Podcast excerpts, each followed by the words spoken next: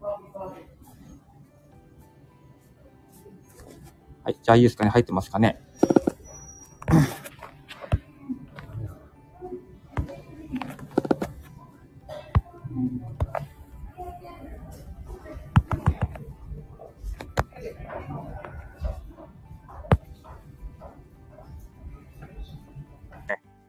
えー出てきちゃいました。で、駅の中を今、さまよってる状態で、なんかこうね、人目がいないとこで追ってるって感じです。はい。で、今日はですね、あの、今日も、あの、スタイフの方と一緒に、えー収録しています。えースタイフで聞かれている方はアーカイブ残りますし、えー X のスペースの人も、えー録音を残そうと思っています。はい。で、まあ今日は何の話かっていうと、あの、まあ、同僚と近くの、えーカレー屋さんに行ったんですよ。あのこの間ランチにね。で、まあ、そこで、えー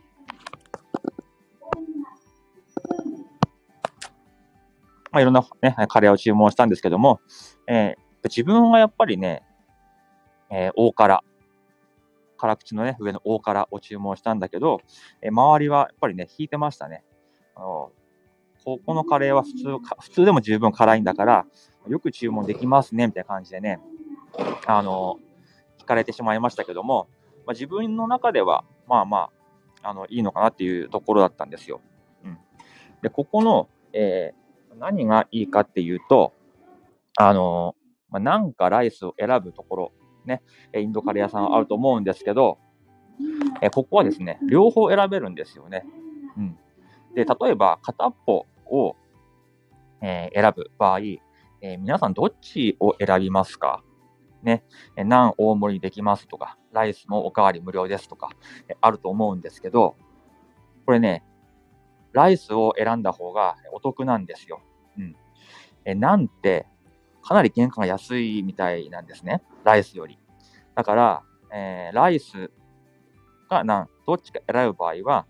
まあ、ライスを選んだ方がお得なんですね。大盛り無料とか、おかわり無料とか、ね。結構カレー屋さんによっては、あのまライスはおかわりで、ライス、ライスはおかわり1回だけだけど、ナンはいくらでも OK とか、そんなお店もあるぐらいで、ナンってね、ま原価がかなり安いってことなので、まあね、ナン食べたかったらナン食べればいいんだけど、あの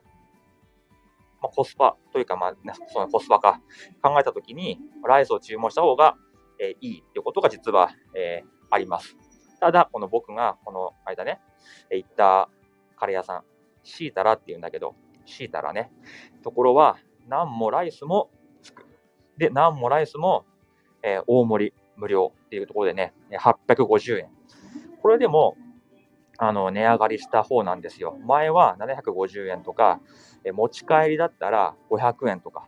そういうところでした。これに、えーラッシーとかもつくんですよね。だいぶね、えーお腹いっぱい美味しく食べれるんですよ。でですね、あのーよくカレーが好きだとかって言うと、何カレーが好きですか？って聞かれるんですよね。で、その時ね、大体僕はチキンカレーって言うんですけど、別にチキンカレーそんな好きじゃないんですよ。一番好きな、まあ、3つあげろと言われたら、あの、ラムキーマとマトンカレーとポークビンダルーなんですよね。でも、こんなことを、えー答えられたら、相手ちょっと引きますよね。なんとなく気軽にね、何カレー好きなんですかなんて聞いた時に、ポークビンダルーとかって言われたら、もうちょっと、え、何この人みたいな風に言われると思うんですよ。ね。でも実際はそうなんだからしょうがないんですけど、うん。まあ、わかります？ポークビンダルって。なんか、まあ、豚肉なんですけど、まあ、これをこう、ビネガー、まあ、酢でね、あの、マリネしたやつがあるんですよ。結構酸っぱめのカレーなんですね。うん。で、まあ、ラムキーマっていうのは、まあ、ラムの肉で作ったキーマカレー。で、マトンもね、まあ、似てはいるんだけども、まあ、キーマじゃない、ひき肉じゃない、ね、マトンカレー。うん。まあ、この3つが好きで、まあ、このメニューがあると、やっぱりこれを注文しちゃいますね。うん、チキンカレーとか注文するときは、もうそのお店で、まあ、ラムとかマトンとかそういうの食べ尽くした後に、じゃあちょっと食ってみようかっていう感じで選ぶことが多くて、うん一発目にチキンはないですね。うん。あとね、まあ、ビーフカレーもあんま食べないですね。まあ、なんでかっていうと、自分は結構インドカレー屋さんに行くことが多くて、やっぱインドって牛食べないので、ビーフカレーはあんまり食べたことがあんまりないんですよね。でもね、あの、新宿の中村屋ってあるんですね。あの、知ってますかね？紀ノ国屋の向かい側にあるあの大通りにあるところ。うん、あそこは、ま、インドカリーね、インドカリーの、えー、お店なんですが、レトルト、スーパーで売ってるレトルトを見ると、ビーフカレーあるんですよね。どういうこっちゃってことなんですけど、えインドなのにビーフがあると。まあ、そんな感じで、まあ、今日はですね、新宿のカレーのお話をしたいと思います。はい。で、まあ今日はですね、この中村屋の話もなんだけども、もう一個別のカレー屋さんの話をしたいと思います。うん。まあ、こ中村屋っていうのはね、まあ、僕が上京をしてきて、初めて東京でね、食べたカレーで、まあ、衝撃を受けた。ね、こんなカレーがあんのかみたいな。やっぱりね、えー、地元で、まあ、田舎でね、過ごした時は、まあ、そもそもカレー屋っていうものがなかったんですよ。そのカレー屋さんっていうもの自体がね。どこかのレストランにあるカレーとか、食堂にあるカレー、スキー場にあるカレー、大体レトルトだし、まあ、家で作るカレーもね、基本的にはね、ルーで作る、まあ、母の味みたいなものなので、本格的なインドカレーみたいなものは、東京に来るまで、えー、食べたこと長くて。で、あの新宿のカレーを食べてから、カレーってこんなに美味しくて、こんなに幅があるものなんだと思って、ハマっちゃったって感じ。うん、だから本当にね、新宿の、えー、中村屋は、自分の原点だったりするんですよね。まあ、高いから値段がね、そこそこ1500円とかするから、本当にご褒美カレーだから、あまり今は行かないんですけど、うんまあ、ぜひね、えー、中村、新宿中村や、ね、新宿行ってみたら食べてみてほしいんですが、まあ、今日はそこじゃなくてですね、もう一個、えー、おすすめのカレー屋さんが、えー、あるんですね。で、これは、これピン止めできるのかな？ピン止めってちょっとどうすればいいかわかんないんですが、あの、前回ですね、前回じゃねえや。ツイート一昨日ぐらいにしたんですよ。ピン止めわかんないから、この、X で言うと、えー、リプのとこに貼りますが、このスパイスカレーのね、本を借りました。このカレーなんですよ。このカレーがですね、えー、ぜひ新宿に行ったら食べてほしいカレー屋なんですけど、ご存知でしょうか？はい。これね、サンラサーっていうカレー屋さんで、これね、あの、X を見てもらえばわかるんですけども、黒字で、黒、黒塗りで隠してるところがあるんですが、これサンラサーの心と体が整うスパイスカレーということで、え、有沢真理子さんって方が、え、店主でやられているカレー屋さんなんですけど、これね、え平日の本当に11時から3時ぐらいの短時間しかやってない、本当にね、えー、行くのが難しいお店です。まあ、あの新宿、新宿新大久保にある、えー、ロカ、ロカっていうお店も、まあ、それぐらいの希少価値の高いカレー屋なんですけども、このサンラさんもですね、なかなか、あの、平日には、えー、行けないよう、平日、まあ、社会人には、えー、行けないような、えー、ところなんですが、僕も1回だけしか行ったことがありません。ただ図書、えー、図書館でね、これを発見したんで、えー、借りてみて、あ、やっぱまた行ってみたいなというふうに思ったんですよね。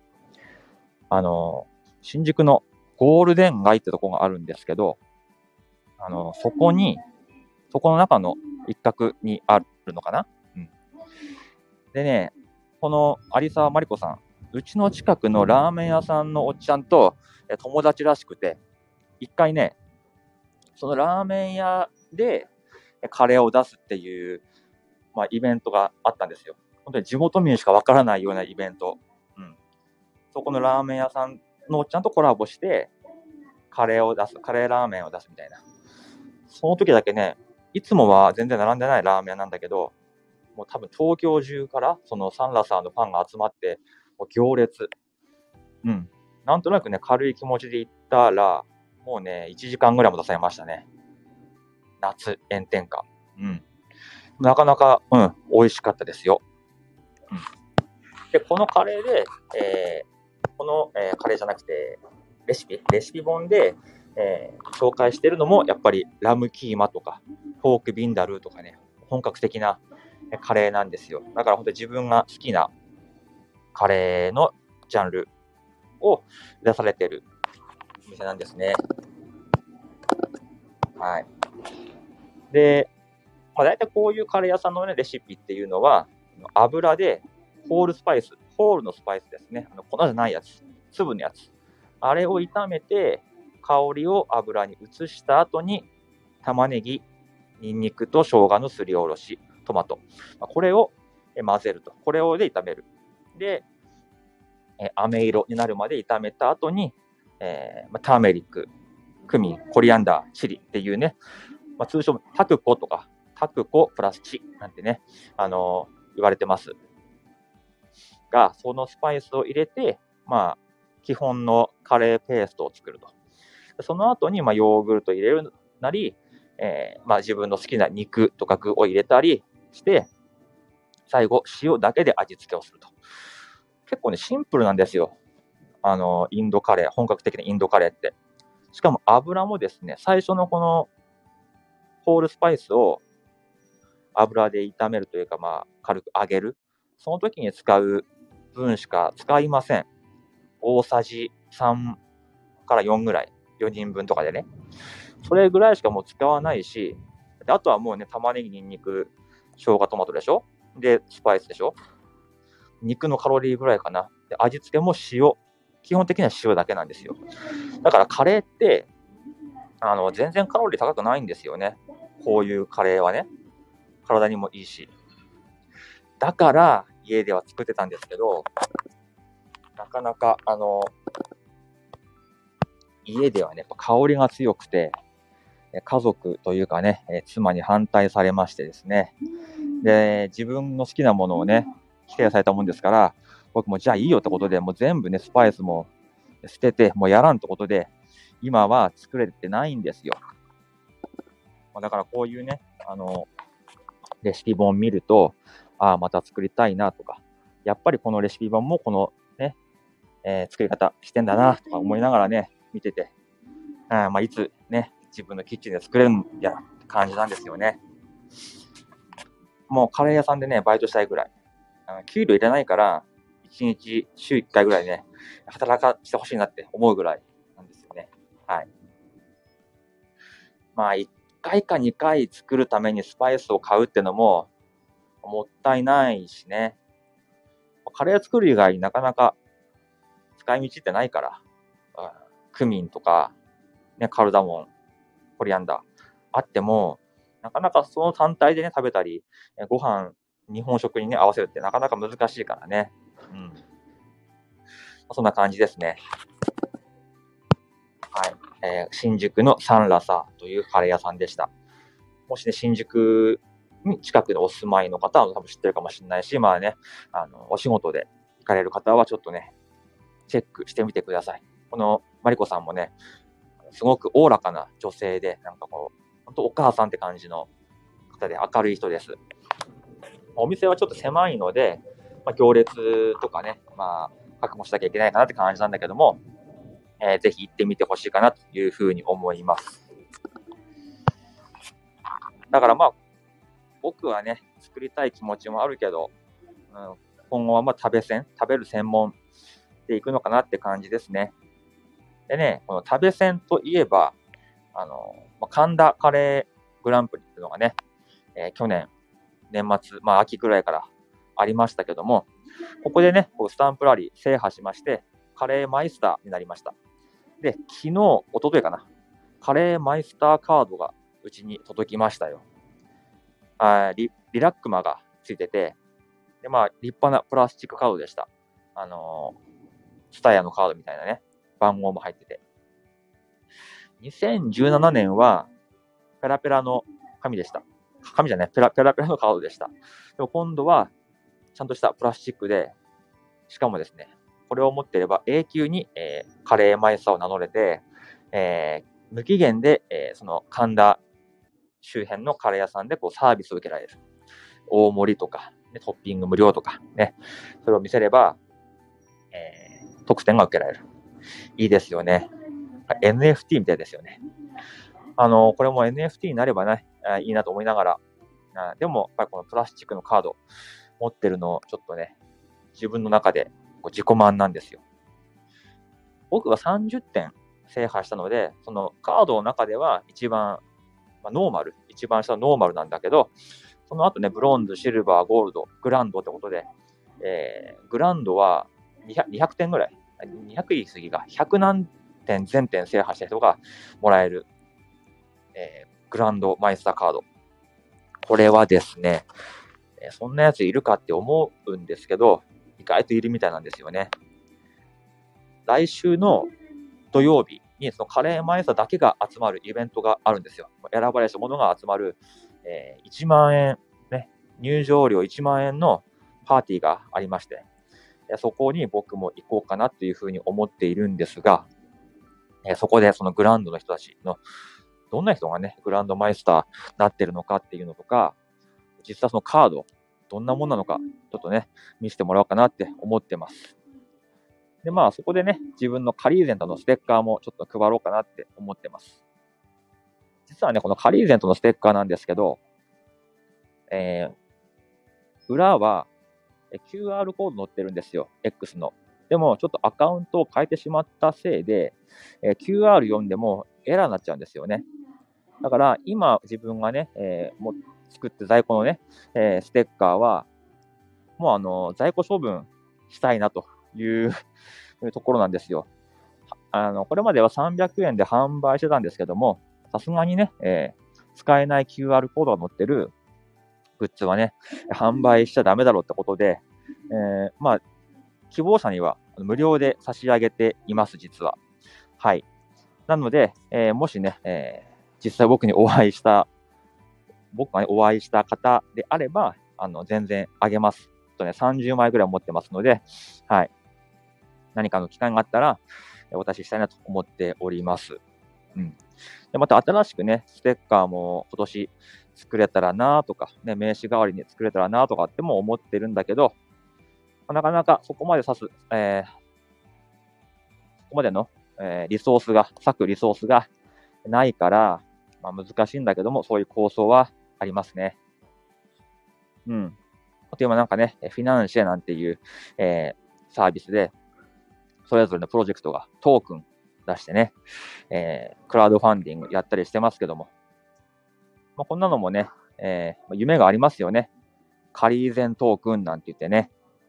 そのトークンで資金をちょっと集めて、えー、カレー、レトルトカレーを作って、カリーゼントークン持ってる人には、えー、差し上げますよ。カレーを差し上げますとか、ステッカーを差し上げますとか、ね。そんなことやりたいな、なんて思ったりしてるんだけども、えー、リソースがありません。ね、僕もいろいろやってるんで。本当にね、このカリーゼントのね、使用の権利をね、一回渡しますので、誰かにやってほしいかなとか思ったりもしてるんですけどもね。はい。ということで、まあ、20分経ちましたので、この辺で、えー、終わろうかなって思っています。まあ、来週も金曜日、こんな感じで喋れたらなって思ってるので、録音でもいいし、えー、匿名でもいいし、聞いてもらえればいいかなっていうふうに思っております。では、今日はこの辺で失礼します。お疲れ様でした。